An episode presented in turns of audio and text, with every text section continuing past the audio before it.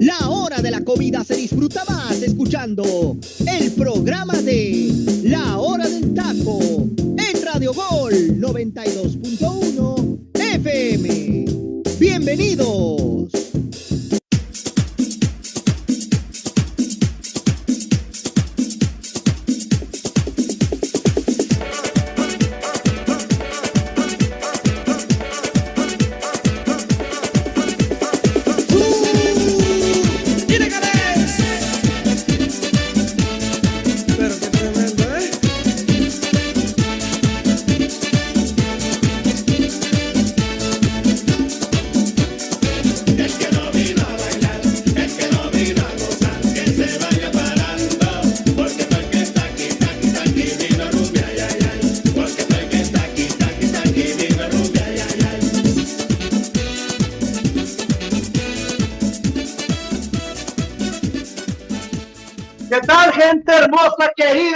Encanta escuchar cada día la hora del taco. Sí, no soy José Ramón Fernández, gracias a Dios, hoy podrán comer y disfrutar de sus hermosos alimentos, pero ante nada, mi nombre es José Luis Macías, integrante de la hora del taco, el famosísimo, conocido entre comillas como el petardo mayor, pero aquí estamos para traerles toda la mayor información deportiva sobre la previa, la gran previa que vamos a tener del partido de la selección mexicana visitando a la selección del Salvador. Creo que hay muchas cosas que tenemos que puntualizar porque a la selección mexicana siempre se le complica jugar en El Salvador, en el Cuscatlán. La verdad es complicadísima siempre esas eliminatorias que tienes que ir a este tipo de estadios y deja tú los estadios, la vibra que te da esos tipos de, de lugares en Centroamérica. Pero antes de tocar estos temas tan interesantes y de irnos de lleno con la selección mexicana, presentaré a la base de la hora del taco, mis invitados de lujo, como todos los días. Jimenota Brambila, ¿qué tal? Muy buenas tardes, un gusto tenerte aquí en la hora del taco.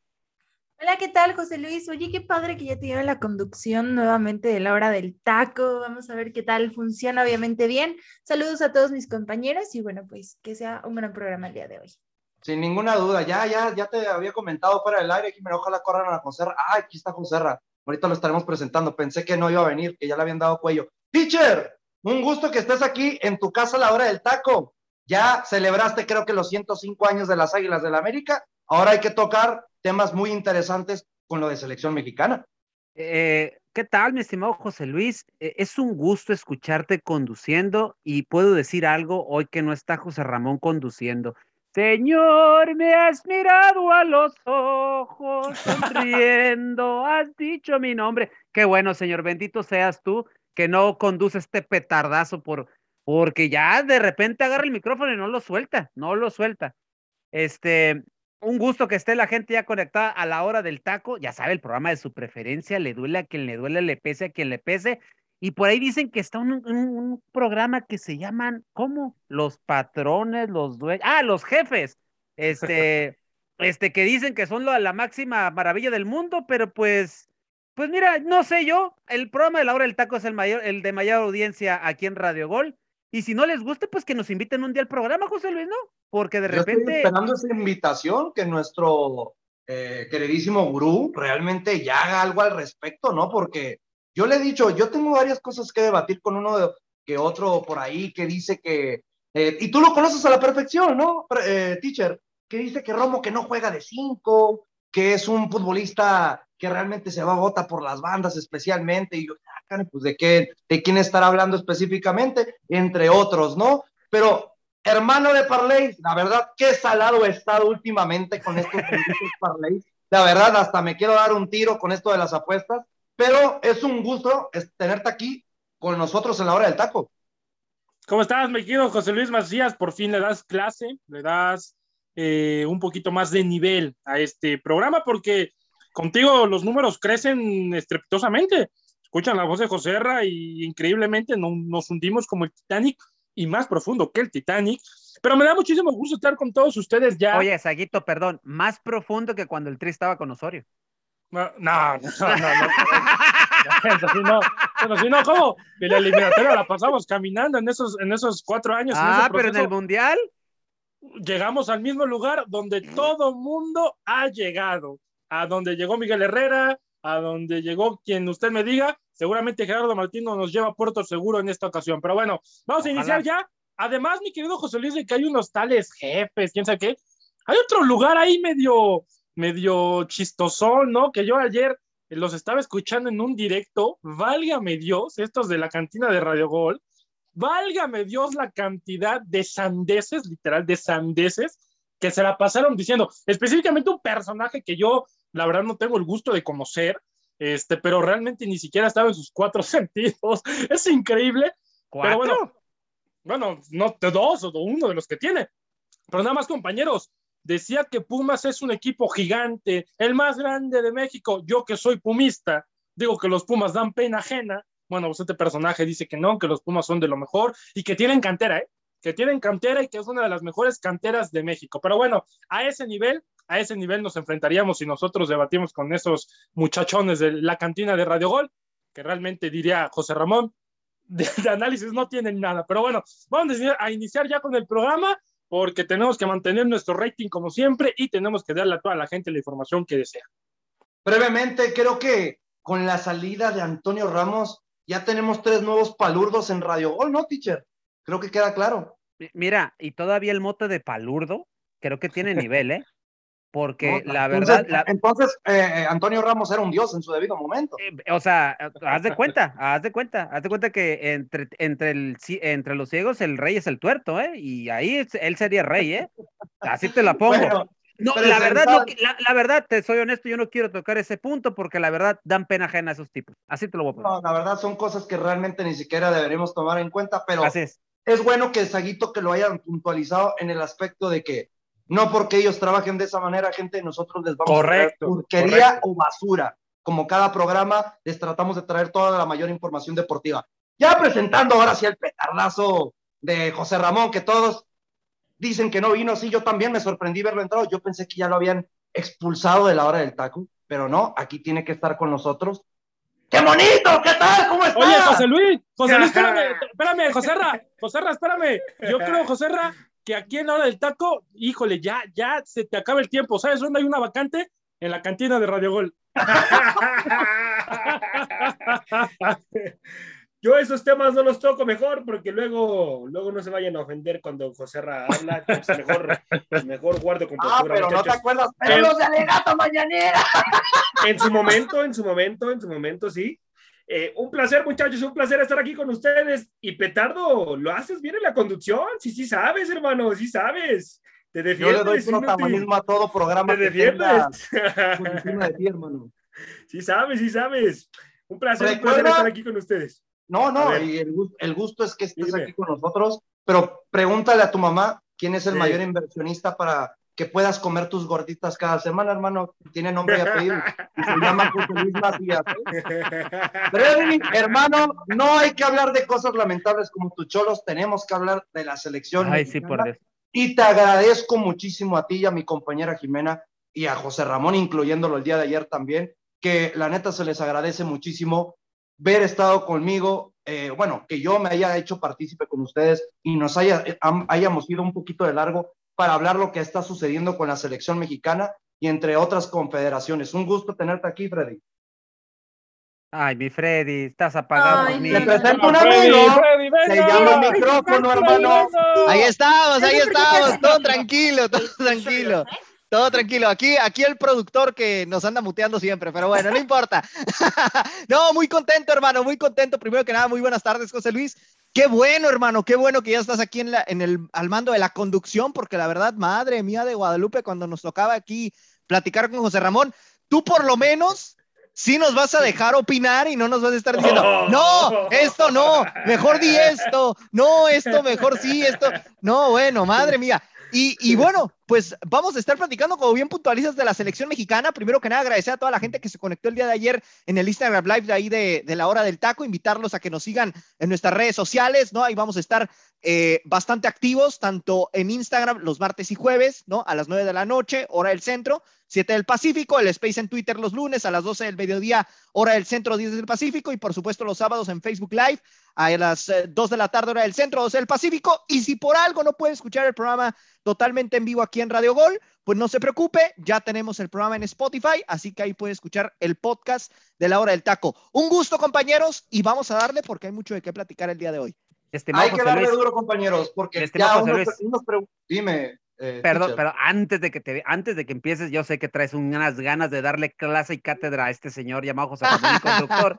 Este, recordar una cosa, se vienen cosas interesantes en la hora del taco. Uh, Oye, para, para empezar, mi estimado José Luis, en unos días más, ¿qué vamos a tener para el público?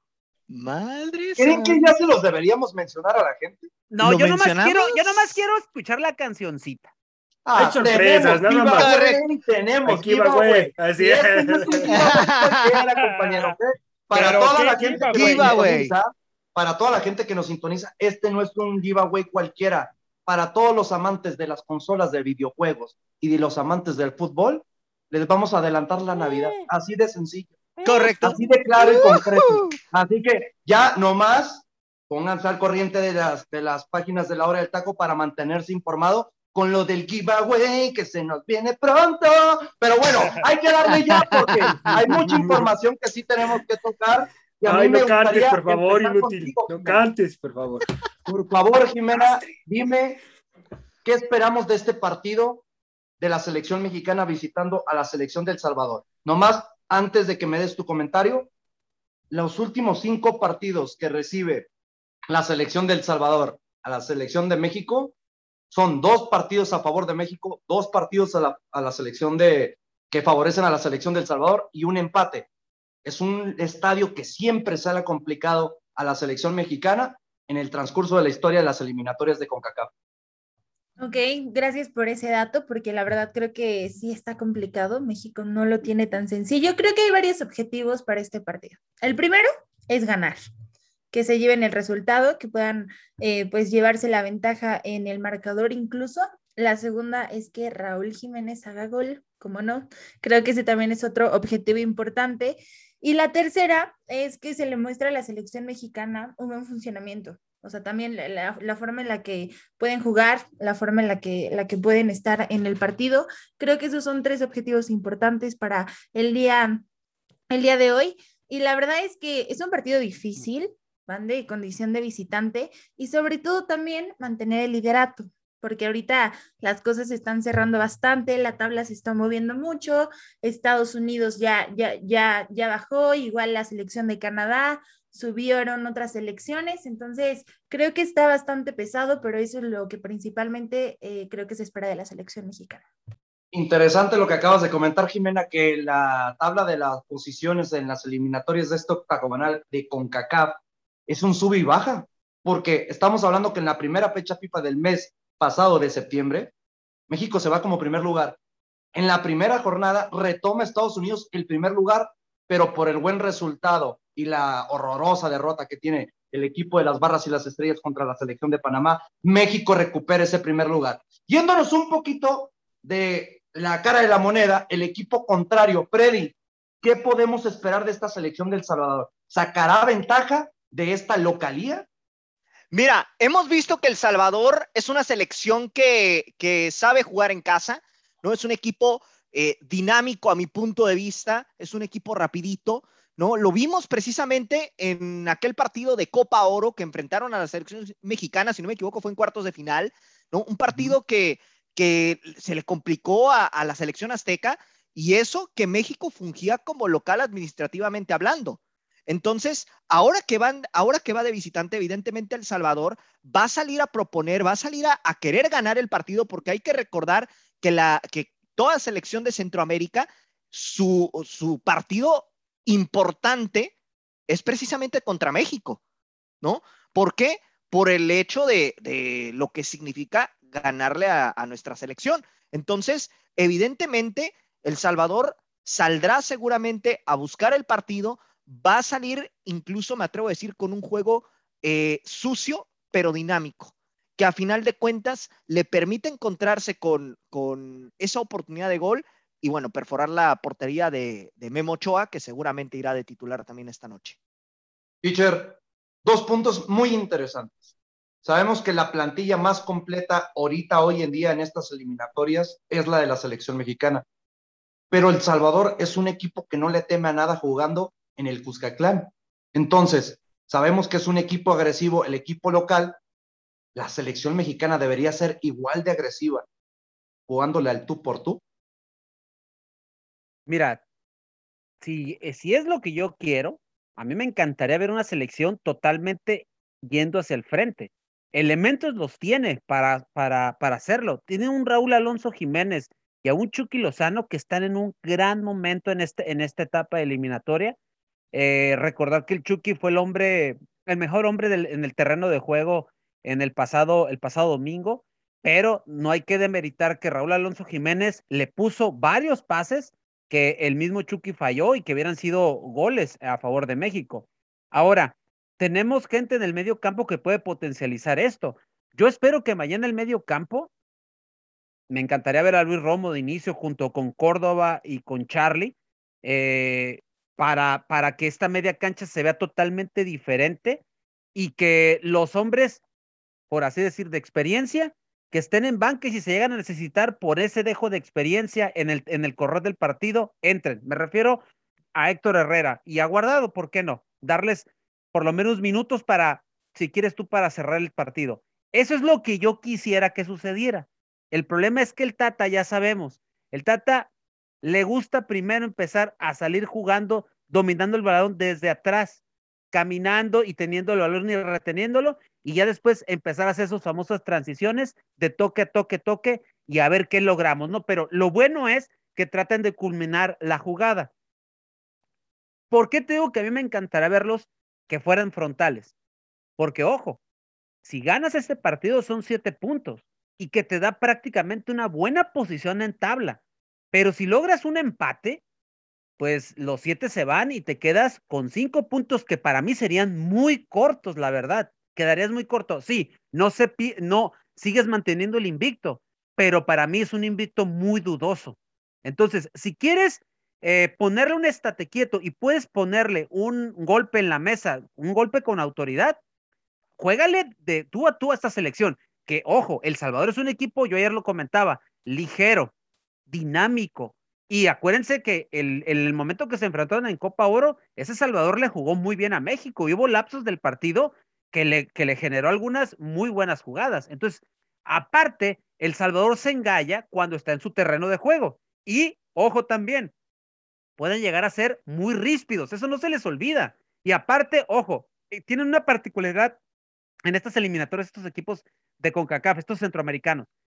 Eh, cualquier falta y hacen todo para romper el ritmo de partido. Es algo muy particular y ahí es lo que a mí me encantaría ver que el arbitraje se ponga las pilas. Y esa es otra cosa que también quiero comentar. El arbitraje no va a ser a favor de México, ¿eh? ni estén mm. esperando tarjetas, ni mucho menos. Va a ser un arbitraje muy localista. Eso hay que también tenerlo en cuenta. Entonces se viene un partido para mí complicado. Si México quiere potencializar y quiere lograr puntos, tiene que ir de manera frontal en los primeros 20 minutos, mínimo a buscar dos, dos, este, dos goles de inmediato para poder entonces sí, poder jugar a los espacios, al contragolpe y a las espaldas de los jugadores, eh, sobre todo de defensa. Y a mí me sorprende algo que comentas, ¿no? De que el arbitraje puede ser algo factor para que El Salvador pueda sacar un tipo de resultado favorable. ¿Por qué? porque tanto nos hemos eh, tenido críticas, ¿no? O comentarios fuera de lugar sobre el arbitraje que se maneja en la CONCACAF Liga de Campeones. Algo muy similar a lo que vimos en esta última edición de la CONCACAF Liga de Campeones es lo que vamos a ver en el Cuscatlán sin ninguna duda. Eh, Jimena, a mí me gustaría que me puntualizaras algo eh, sobre lo que se viene, ¿no? En este partido. El Salvador no ha perdido de local en estas eliminatorias. Tiene dos empates a ceros, injustos para mi parecer. ¿Por qué? Porque le pasó por funcionamiento a la vigente campeona de CONCACAF, a la liga, a, la selección de los Estados Unidos, por encima, pero no le pudo concretar, igual que a la misma selección de Honduras. Consigue un triunfo más adelante de uno por cero y pues, contra una selección de Panamá que sorpresivamente le acaba de pegar a Estados Unidos. Entonces, México ¿Será la selección que le rompa este invicto a la selección del Salvador? Quiero pensar que sí.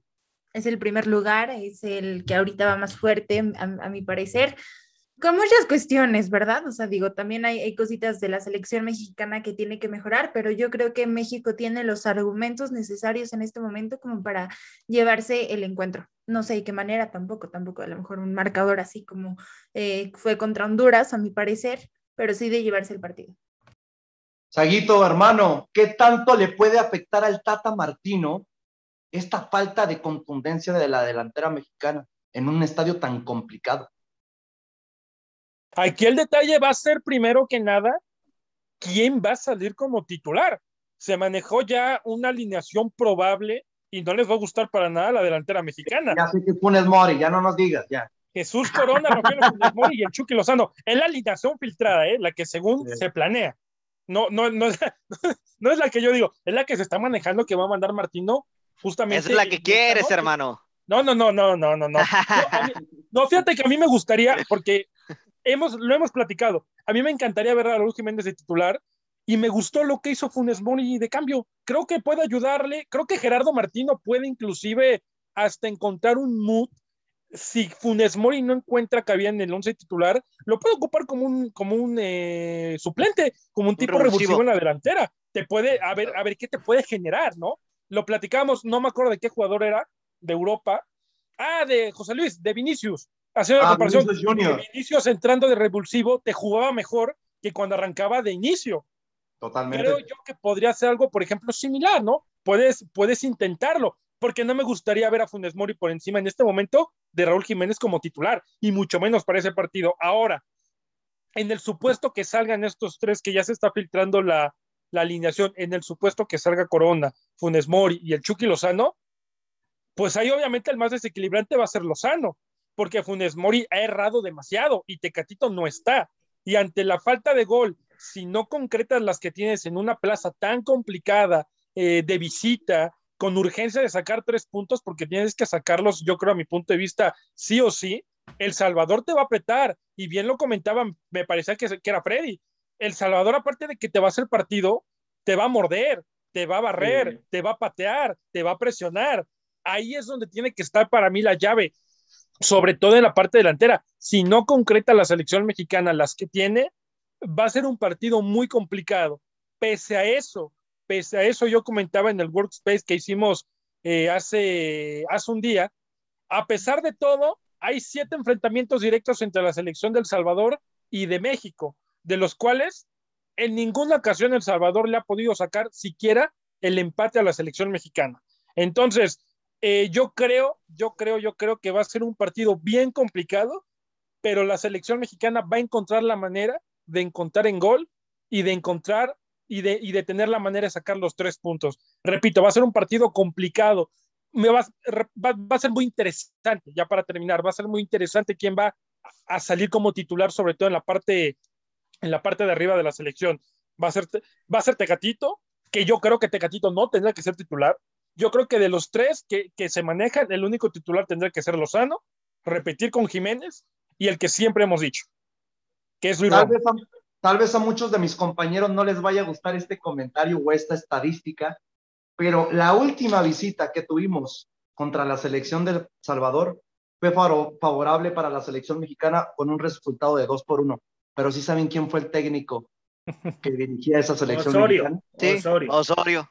Tres por uno, Benito José Luis, Osorio. tres uno. Tres por uno. Fue Fueron 3-1, 3-1, hermano. hermano. Con goles, si no me equivoco, de, de, de, eh, este Hernández fue el que anotó, Exacto. Charito, y este, y, ay, no recuerdo, creo que un Mira, gol yo de- los ayudo, del yo los Tecate. ayudo y les, y les pongo hasta minuto. Ese partido quedó 3 Oh, por 1. madre mía. Eh, Sí, fue el 2 de 3-1. septiembre del vas, vas. 2016. Metió Sí. el gol al minuto 52 Moreno, Sepúlveda al 58 y Jiménez al 73 de penal. Sepúlveda. Ángel Ángel, Sepúlveda, Ángel Sepúlveda era No nacional. Sepúlveda. Ángel Sepúlveda, qué desastre andábamos, ¿no? Pero Andábamos bueno. muertos. Ya, Ah, ya bueno. Sepúlveda. para Pero- seguir pero- con este tema de la Pero selección. Saguito que es el mejor DT que ha traído la selección. Ese inútil nada más le faltó poner a Ochoa de delantero para que hiciera Ah, ah, Por algo temía tomar este tema de, de, de- de que sabemos que hasta se, eno- me encanta ver a mi compañero Luis Roberto que hasta levanta el pecho como ave. Sí, no, hasta se emocionó. Tiene Digo, tatuado, en el minuto Tiene tal. tatuado el partido. Tiene Oye, no, no, no. ¿Se que acuerda de todos los partidos? ¿Por qué Compañeros, no es que te para la a gente, tu abuelito Osorio en el para pecho? la gente, es que para la gente que no, que no nada más nos está escuchando, Saguito hasta se quita la camiseta y a un lado de su corazón, en vez, en vez de tener, no sé, eh, el nombre de su, su mamá, mamá. o de su abuelita, tiene la Tiene foto Osorio. de, fíjate la foto de Osorio con la trompa parada dándole un beso a Saguito. para que, para que vean la calidad de amor que le tiene al colombiano, mi estimado Saguito. A ver, eh, eh, José Ra, Sí. esta pregunta principalmente te la hago a ti porque yo sé que eres uno de los contradictorios del Tata Martino. Tú a ti Sí. no te gusta mucho su funcionamiento, pero Sí. en los cinco partidos que ha tenido la selección mexicana, tiene ocho goles a favor y solamente tres en contra, con cuatro victorias y un solo empate. ¿Crees que el Tata Martino ha demostrado o demostrará tener mejor paso que otros técnicos que ya han dirigido la selección mexicana, como el mismo Osorio, el mismo Ricardo Lavolpe, que desde, recuerden, su dirigencia, es cuando sale la famosísima frase de pasamos caminando? Entonces, Lo ¿crees demostrará. que el Tata Martino es el indicado para romper esta hegemonía o seguir con esa racha de pasar caminando con la selección mexicana? No, me imagino que, o sea, no me imagino. Para eso trajeron al Tata Martino, hermano, para que hiciera cosas diferentes, porque no le costó nada baratito a la selección traerlo, ¿eh? Tuvieron que hacer muchas cosas, muchos movimientos ahí en la federación para que se viniera y, el objetivo es pasar, pasar el quinto partido y aún un poquito más si se puede. ¿eh? Ese es el objetivo que le pusieron al Tata Martino. Entonces, como ahorita lo está mostrando, hermano, híjoles, me están quedando muchas dudas. ¿eh? El Tata Martino que yo tenía en mi mente, como lo había hecho con selecciones que había dirigido anteriormente, que lo había hecho muy bien. Si no, si no pónganme ahí a Costa Rica en el, en el Mundial, cómo, cómo lo, lo hizo brillar esa selección. Con, con la selección mexicana, a mí me entran muchas dudas. Y te repito, si ahorita fuera el Mundial, hermano, en dos, tres meses, no pasaríamos, me parece que ni al quinto partido, hermano, ¿eh? igual nos quedaríamos en la misma zona. Entonces, hay que esperar, hay que esperar a ver qué pasa con el Tata, pero hasta el momento su funcionamiento no, no me gusta y no lo veo como candidato ahorita a que nos dé ese famoso quinto partido, ¿eh? Yo quisiera que el Tata Martino realmente nos explicara qué es lo que está sucediendo con sus últimos funcionamientos con la selección mexicana, compañeros. ¿Por qué lo puntualizo? ¿Se acuerdan que el debut del Tata se juega en Estados Unidos y México le gana contundentemente a la generación de oro Sí, sí. 3 por 1? Luego le gana 4 por 2 a la selección de Paraguay, 3 por 1 a Venezuela y México también le gana a 3 por 2 a la selección de Ecuador. Selecciones que sabemos que la base, la mayoría de, estos, de estas selecciones de Comebol, sus futbolistas juegan en el viejo continente. ¿Y qué pasa que cuando jugamos contra equipos de nuestra zona de CONCACAF, que tanto demeritamos cada fecha FIFA de que en serio tenemos que ver este partido, en serio vamos a jugar contra El Salvador, en serio vamos a jugar contra Panamá? ¿Por qué no vemos esos resultados tan abismales, teacher?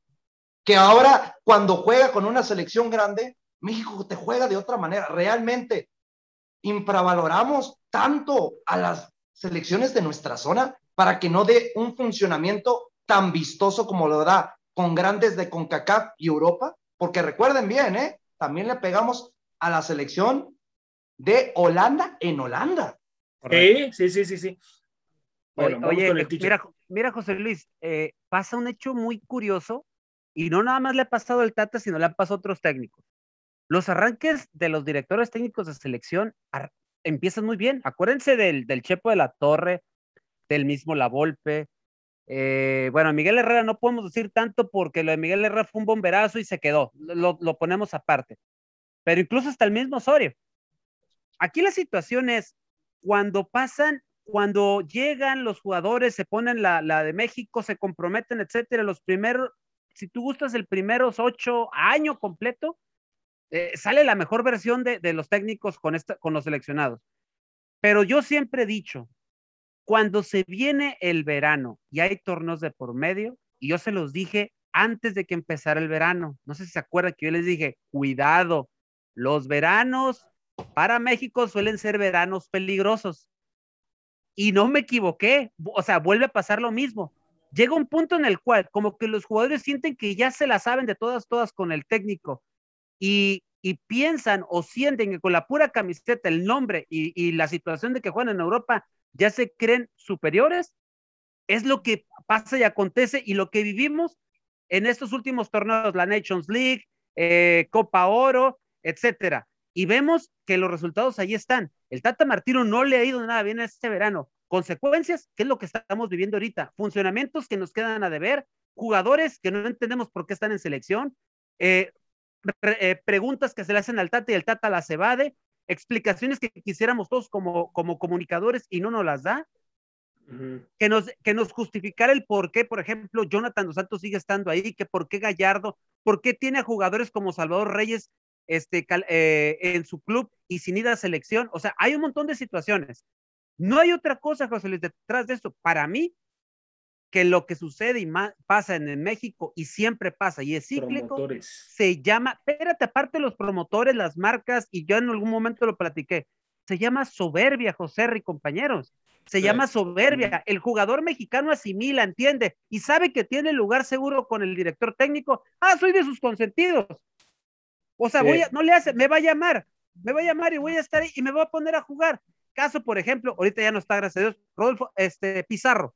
Pizarro era uno inamovible, que no entendíamos por qué, hasta que por fin entendió Crocata y lo, y lo manda por un lado. Ahorita Jonathan, Gallardo y por ahí alguien más que se me escape, siguen estando ahí. El y la Chaca, verdad, teacher, el, Chaca, no tiene nada que hacer. Ahora, Jonathan, Jonathan Orozco, portero de Cholos, o sea, ¿qué hacen selección? Díganme ustedes. Sí. O sea, hay jugadores que yo no entiendo y yo sigo sin asimilar el por qué están en selección. Y repito, los que se sienten, los que se sienten que vienen de Europa, por así decirlo. Inamovibles. Inamovibles, vaya, gracias por, la, por el término, uh -huh. Freddy. Sienten que tienen su lugar asegurado, no le hace como anden, no le hace lo que esté pasando. Por ejemplo, el Tecatito que lo hemos criticado hasta el cansancio de que su cabeza no está en la cancha, sino está pensando en su futuro. Entonces, sí, compañeros, si no están, pues hazlos a un lado y jálate gente claro. de la liga o póngalos de banca y lo que sigue. Uh -huh. Pero volvemos. Se llama, esto para mí se llama soberbia, un ego muy inflado. Y tenemos sí. selecciones que han crecido y que han trabajado. Este Salvador, hay que recordar algo. Ese Salvador, esta generación la trabajó un mexicano. La trabajó Carlos de los Cobos. Exacto. O sea, eh, nada más hay que recordar, hace, hace como unos 5 o 6 años empezó a trabajar y ese es fruto de su trabajo. Ahora tenemos un Canadá que la verdad es la mejor generación que tenido los canadienses en mucho tiempo. Un Estados Unidos que pongas los jugadores que pongas, sean buenos o no, saben cómo jugar a la selección mexicana y saben qué es lo que les duele, la pelota parada, desesperarlos, el contragolpe y, y no prestarles el balón. Y de las demás selecciones, ya sabemos, golpes, eh, momentos ríspidos, jugar al error, y a eso agrégale una cosa, que esas selecciones saben que pueden desesperar al rival y que el arbitraje siempre está del lado de ellos. O sea, es un cúmulo de situaciones, José Luis, que es lo que hace y pasa que suceda que ahorita México esté donde esté. Pero repito, esto no es de ahorita, esto siempre viene pasando cada año o cada determinado tiempo, sobre todo cuando son eliminatorios. Yo me pongo a pensar, compañeros, antes de irnos ya a, a Rolita, es, es, impresionante desde cuando no habíamos visto tanta discordancia en el aspecto de las convocatorias de selección mexicana con el Tata Martino. Yo, la verdad, no me acuerdo cuánto favoritismo habíamos visto de un técnico que llevara futbolistas que ni siquiera tienen ritmo, como ya los nombres mencionados de Teacher, y lo inexplicable es como no hay cuatro futbolistas que para mí deberían ser fundamentales, tal vez no como titulares, pero para reforzar esta selección. Uno, Gerardo Arteaga como número uno. Número dos, Chicharito Hernández. Número tres, Miguel Ayun.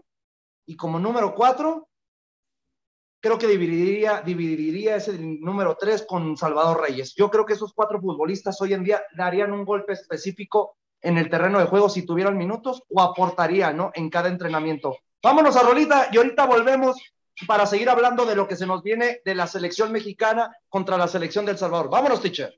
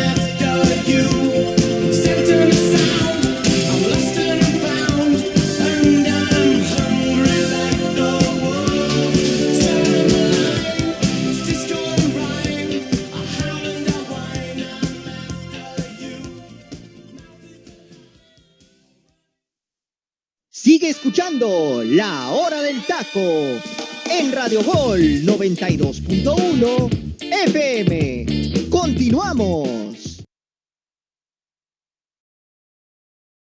Mi estimado José Luis, te quedaste mudo. Estamos de vuelta, compañeros, en su programa favorita, sin ninguna duda, de la hora del taco, eh, de Radio Gol, disculpen, la hora del taco. Aquí, nomás que sería bueno, teacher, que nos puntualices, como cada programa, dinos las características de esta señora Rola, por favor. Muchísimas gracias, mi estimado José Luis. Eres todo un caballero. Tú sí me das chance de hablar de la rola, no es que llevo. Es la primera vez en la semana que lo hago porque el señor José Ramón ni eso me da chance ya. Hungry like a wolf, que en español significa hambriento como un lobo. Rolón de la banda británica del estilo New Wave, Duran Duran. eh, es este, publicada el 4 de mayo del 82. Y para que ustedes, o sea, no sé si han visto el video, eh, pero el video es un video muy interesante que fue dirigido en las selvas de Sri Lanka, allá en el continente asiático, evocando una atmósfera muy similar a la película de los cazadores del arca perdida. Un video que a la postre los colocó en la cadena MTV como el video con más alta rotación, o sea, que se estuvo dando y dando y saliendo y saliendo en la cadena de videos de Estados Unidos. Y lo que a la postre los llevó eh, a hacer el, a la canción como ser la tercer mejor ubicada en el Billboard Hot 100 en marzo del 83. Y también el video ganó el premio Grammy al mejor video en formato corto en el año del 84. Y repito, del álbum Rio, Hungry Like the Wolf, de la gran banda británica Duran Duran. Hambriento No, es un como, como un lobo teacher, así se llama. Hungry Like the Wolf, hambriento como un lobo. Hay que dedicársela a Raúl Jiménez para que ya consiga el gol. Yeah, eso me Esta gusta. canción realmente va dirigida para que Raulito Jiménez ya meta su primer gol con la selección mexicana en esta fecha FIFA, porque si no hace un gol, ay, benditos medios de comunicación en México, le van a seguir tirando sin ninguna duda. Oye, Compañeros. José, José Luis, perdón, este, también mandarle un saludo a la gente de nuestra, de, a los queridos argentinos que nos están escuchando mucho en Spotify. Repito, si usted, el Freddy lo dijo la- entrando el programa, pero si usted no puede escuchar el programa en tiempo y forma, vaya a Spotify, ahí está, no, no nada más este, sino todos los programas, vaya y escúchelos, no tiene pérdida alguna escuchar los demás capítulos, están muy buenos y le mandamos un saludo a toda la comunidad de argentinos que nos están escuchando, que son bastantitos, ¿eh? Recomiéndanos, compartan nuestros, eh, nuestras, este, nuestros capítulos ahí en Spotify, vienen cosas interesantes, repito, viene un regalito por ahí, todos pueden participar, pendientes de las redes sociales, también de Spotify. ¿eh? Ahora sí, José Luis, adelante, perdón. No, no, gracias, teacher. Qué buena información para que a la gente le quede más que claro que la hora del taco no solamente trata Correcto. de darles toda la mayor información deportiva, sino tratamos de Ah. complacerlos para que estén disfrutando en cada programa de sus sabrosos alimentos. No, y aparte, José Luis, aparte- algo- Sí, dime, al- perdón, Freddy, nada más rápidamente. Adelante, adelante. Independientemente de todo eso, ustedes no están para saberlo, pero aquí en la hora del taco, todos los integrantes siempre estamos, oigan, hay que hacer algo para el público, oigan nuestra gente, oigan esto es para el público, oigan, la gente quiere escuchar esto, la gente el otro. De verdad que aquí en la hora del taco, como siempre, como siempre, si no fuera por todos ustedes, esto no sería posible. Y este regalillo que tenemos es para todos, para todos ustedes, como una muestra de nuestro agradecimiento por siempre la preferencia. Ahora sí, Freddy. Y nada más permíteme, José Luis, mandar un saludo a, a mis compañeros, bueno, a mis amigos más bien de, de ahí de, de los videojuegos, ¿no? Yo también le tiro ahí por los videojuegos, precisamente y de ahí va eh, eh, una, una cuestión. Eh, le quiero mandar un saludo a Cristian Romero y a Lucas, que nos escucha en Argentina, hermano, también, precisamente de esta comunidad argentina que ha mencionado el teacher. Bueno, dos, dos de ellos son eh, precisamente amigos míos y de hecho ahorita me escribieron que les está gustando bastante el programa y bueno, me pidieron un saludo y ahí está. Un saludo muy grande para, para Cristian y para Lucas. Oye, Freddy, eres bueno para mandar mensajes subliminales, hermano, ¿eh? eres buenísimo, hermano, para mandar mensajes subliminales. Ups. Quería Oye. puntualizar algo, teacher, antes de continuar con lo de la selección yo- mexicana. Oye, Freddy, yo pensé que dije, va a mandar un saludo para sus amigos con los cuales se pone a estudiar o algo por el estilo. ¡No! Con los, que, juego, con los que hago Con los videojuegos. que- Mejor ponte a estudiar, Freddy. Son el puro fin de semana, teacher, pues sí, ya. sí, fin de Sí. semana. fin de semana. Lo que usted no sabe, gente Ay, que nos Freddy. escucha, es que el Freddy nomás entra a trabajar aquí con nosotros y el resto del día está en los videojuegos. Nada más. dormido. Ay, Freddy. O dormido. Dormido. ¿Cómo te ayudo, amigo mío? Dime, Si quisiera, favor. uy, hermano, Dios yo mío. quisiera saber qué es dormir. No, pues sí, pero bueno, compañeros, tenemos que Vamos continuar porque hemos hablado de lo que se le puede venir a la selección mexicana hoy en el Cuscatlán, pero no hemos hablado del once titular que realmente debería ser punto. El once que con el cual debería jugar y competirle al tú por tú a esta selección que para mí sigue siendo la sorpresa fuera de que esté por debajo de los primeros cinco lugares del octagonal. A ver, quien quiera iniciar, compañeros, es unánime, breve y conciso. ¿Qué once titular utilizarían buscando rotaciones o manteniendo la base del triunfo de Honduras, eh, digo, contra la selección de Honduras de 3 por 0 el fin de semana? ¿Qué futbolistas dejas de base, Jimena? Ochoa, Moreno. Este, Ochoa, Moreno, también dejo a, a ver, espérame, espérame, espérame por las posiciones. Este, Ochoa, Moreno, a Álvarez, también lo dejo. A Córdoba, a Lozano, a Jiménez y ya. Entonces te mantienes con el 11 parecido al que vimos en el Estadio Azteca el domingo, solo moviendo a Luis Romo y agregarías a Charlie o te quedas con Herrera. A Charlie.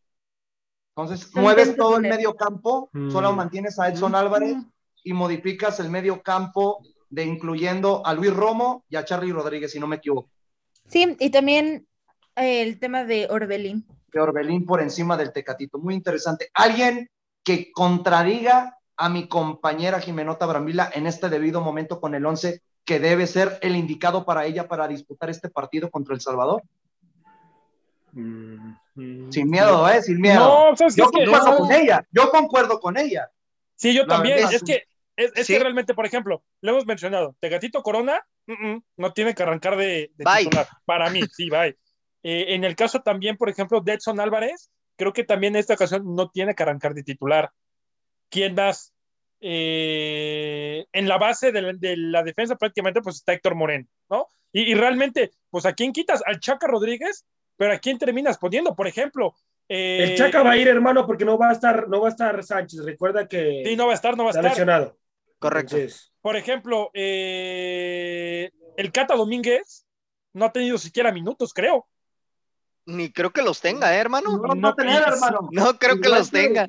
Nada más lo llevó que a el pasear. futbolista central Lo de llevó a pasear. León, ¿eh? Tampoco los va a Sí. tener. Osvaldo Rodríguez. Osvaldo Rodríguez tampoco. O sea, Nomás van, al, nomás van al shopping. Y recordemos Sí, que también Pasear. le pasó a lo mismo a Santiago Jiménez, que nomás Correcto. paseo. Santi, sí, sí, sí. Sí, sí, completamente. Pero yo concuerdo mucho con Jimé. ¿eh? Yo me quedo con esos. A los que movería, sin duda alguna, sería el Tecate, sería Héctor Herrera, sería Edson. Este, y en la parte, repito, repito, Gallardo y, y- y el Chaca Rodríguez, ¿no? Creo que de, los, de la línea de cuatro que maneja la selección, el único inamovible hasta el momento es Héctor Moreno.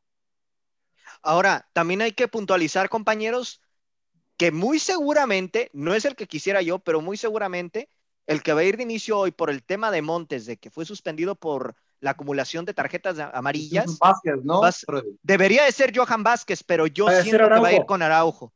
Exacto. Ese es el tema, hermano. Porque desgraciadamente el Tata está casado con los mismos. Johan no ha recibido oportunidad de, debu- de debutar aún con el Génova, por un lado. Y por el otro, Araujo, a pesar de que es muy lento, el Tata lo ama. O sea, lo mantiene, a, co- a como lo quiera Sí. ver. Digo, la verdad, de, de todos, obviamente, el que debería de estar es Johan Vázquez, a pesar de que no tiene mucho, no tiene ritmo. Pero el caso de Araujo me parece que va a ser el titular simplemente por el hecho de que el Tata Martino está casado con él. Yo siento que Herrera va a ir de inicio, José Luis, ¿eh?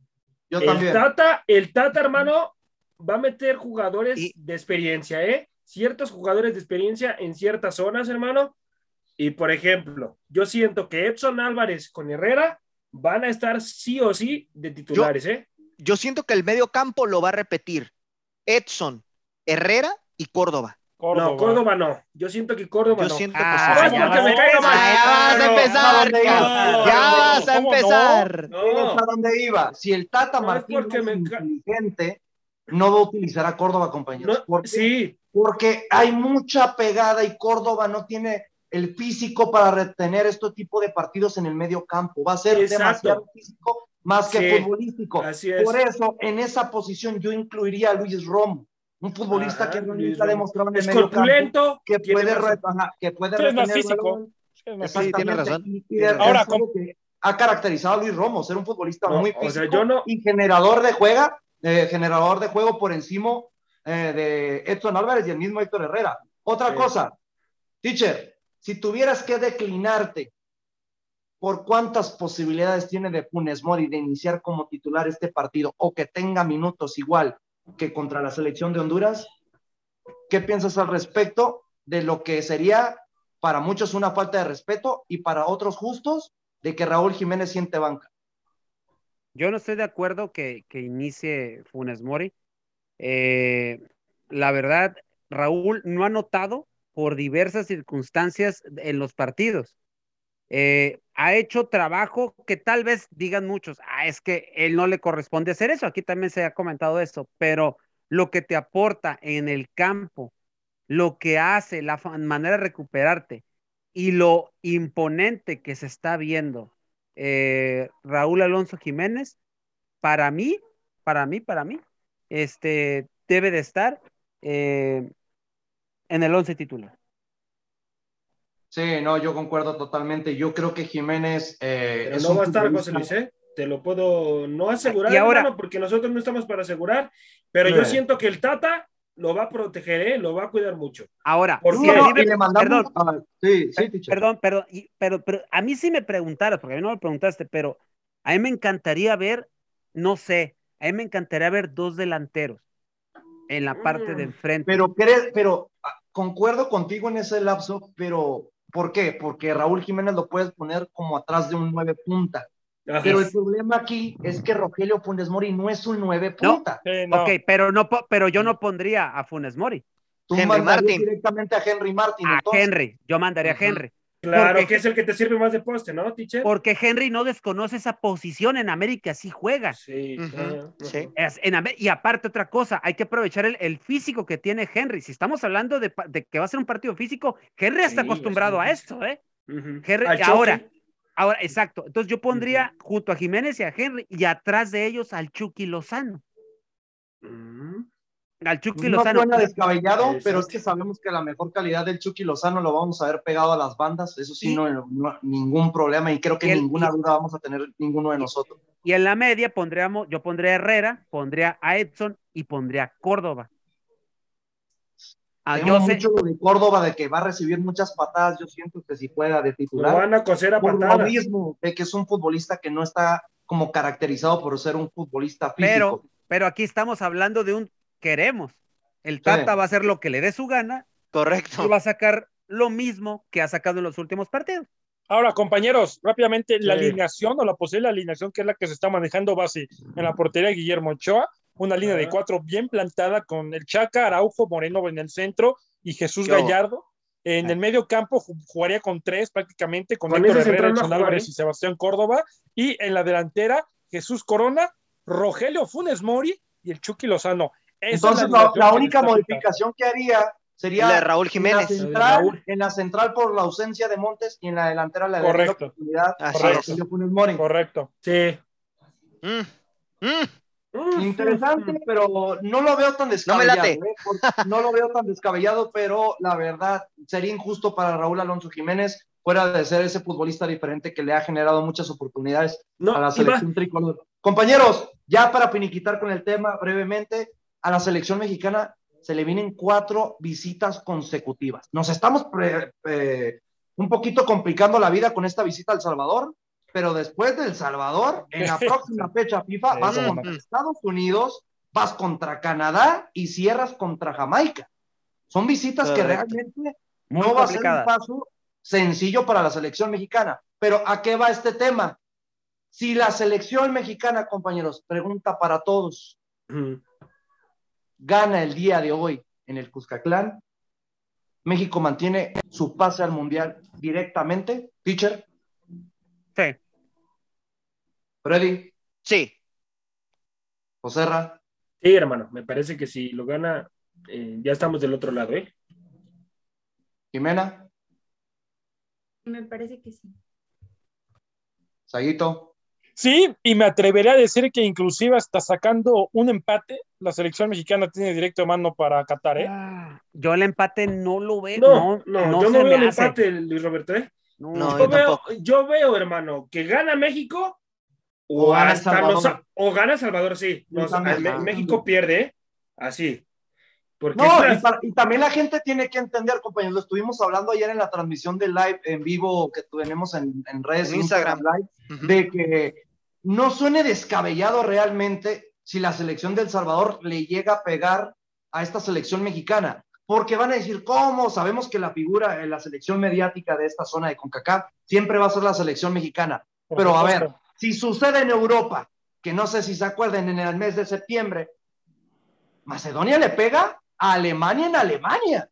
Y es cosa ajá, que sí, realmente sí, sí. le dio la vuelta al mundo y todos decíamos, si puede suceder en, en Europa, ¿por qué no puede suceder en CONCACAF o hasta en la misma Comebol con los grandes equipos como la selección Sí. argentina y la selección de Brasil? No hay que quitar ese dedo del renglón. Sí, el golpe mediático siempre lo van a tener este tipo de selecciones como la mexicana y la de los Estados Unidos, incluyéndose un poquito hoy en día lo que genera la selección de Canadá. Compañeros, ya para finiquitar lo de selección, tenemos que tomar algo muy brevemente. Se menciona que los próximos partidos que tiene de local la selección mexicana se podrían jugar en otros lados. Ya apartando un poquito que el Estadio Azteca como que ya no está pesando lo que pegó, lo que pesaba en años anteriores. Si tuvieran que elegir una plaza, ya para finiquitar el programa, hermanos, igual, igual, pregunta breve y concisa, ¿qué estadio elegirían? Ya sé, Jimena, me imagino tu, tu perspectiva, pero es Monterrey, el BBVA, el Akron de Guadalajara o el Estadio Cuauhtémoc de Puebla. Jimena, Me gustaría decir que el Cuauhtémoc, pero no lo elegirían, yo creo, porque hablando económicamente, Guadalajara y Monterrey son ciudades eh, con mejor economía. Entonces, Correcto. eh, hablando por la plaza más futbolera, me parece que Guadalajara con el Akron sería una buena opción. Pero el histórico Cuauhtémoc, no se les olvide, ¿eh? No, pero Puebla, lo Puebla, Jimé, descarto, ¿eh? Puebla Jiménez no está descartado, ¿eh? está dentro de las opciones. No, no, no, yo sé. No, sí. Puebla No, sí está no, dentro de las opciones. Dos veces opciones. mundialista, No, renovado, sí, correcto. Jimena, hay que puntualizar que no es de meritar el Estadio Cuauhtémoc. Para mí es No. uno de los mejores cinco estadios sin Y, ya- ninguna y duda además Puebla también, mexicano. también Puebla no se queda atrás. No, No. no, oigan, No, yo no estoy diciendo que Puebla está atrás, no, solo estoy haciendo la comparación también Sí. económicamente hablando de estados. Jimena dice por Sí. Sí, billetazo. correcto. Sí, por sí. Porque realmente eso influye mucho. O sea, si no, pues cuántas veces hubiera sido sede del Cuauhtémoc. Pero yo creo que Guadalajara conviene un poco más también por la plaza futbolera de Chivas, de Atlas, también lo que se genera con el femenil. Creo que es un estado más fuerte incluso que, que Monterrey, ¿eh? Porque allá pues los Tigres y Rayos todavía podría decir que es un poco menos. Ya brevemente, compañeros, porque ya lamentablemente se nos acabó el programa. Teacher, ¿qué, qué plaza agarrarías de estas tres para que juegue la selección mexicana? Eh, a mí me gustaría Monterrey, eh, el BBVA, pero si a mí me, a mí me dices, busca otro lugar, a mí me encantaría Baja, me encantaría que viniera la selección a Tijuana. Ay, teacher, te lo el voy- tema y es te el lo voy a- estadio, ¿eh? Te lo voy a decir por qué, independientemente del estadio, el estadio sí tiene la capacidad, Freddy. Sí, sí, sí. Imagínate un estadio de Tijuana, la perrera llena para Sí, ver claro. la selección, pero, hermoso. pero también imagínate la gente de California, Ah, de buen San punto, Diego, es Los cierto. Ángeles, Es esa cierto. gente también se dejaría venir Ujú. al estadio de aquí de los Cholos y Ujú. ver un estadio de Tijuana pletórico para ver a selección en partido eliminatoria sería fantástico, ¿eh? No, claro, por supuesto. Teacher, no es descabellado. Hace un par de años, estamos hablando unos cuatro o cinco años, recuerden que las preliminatorias de los Juegos de, de Centroamericanos se jugaron dos partidos en el Estadio Caliente, ¿eh? En Los para, Sí. antes, antes de iniciar los Los Panamericanos. panamericanos. Ujú, Exactamente. Los previos. José Ra, brevemente, ¿con qué estadio te quedas? Con el de Monterrey, hermano. Con el de Monterrey. Saguito, Me quedo con el BBVA también, si no siento, y sobre todo por la afición que hay en el norte. Ujú. Freddy, Yo me quedo con el Akron, hermano. Me quedo con el Akron, coincido con Jimena por ser el tema de, de la plaza más futbolera de, de México. Aunque espero también me no encantaría hayas mis cholos. por- espero no lo hayas dicho por corazón, porque la persona que ama sabemos que nació en Guadalajara, pero esto fue la hora del taco, gente. Un gusto estar aquí con ustedes. Mi nombre es José Luis Macías y a nombre de Freddy Gol, eh, Luis Roberto Saguito, Jimenota Brambila, el petardazo de mi quemonito José Ramón y el buen teacher Delfino Cinderos, como siempre, trayéndonos las mejores rolitas. Esto fue la hora del taco. Nos vemos el día de mañana. Que tengan un excelente día. Gracias por haber sintonizado una emisión más de La Hora del Taco. Recuerda que de lunes a viernes nos puedes escuchar en punto de las 2 de la tarde hora centro, 12 del Pacífico, con la mejor información, tema, debate, polémica, análisis y mucho más a través de Radio Gol 92.1 FM.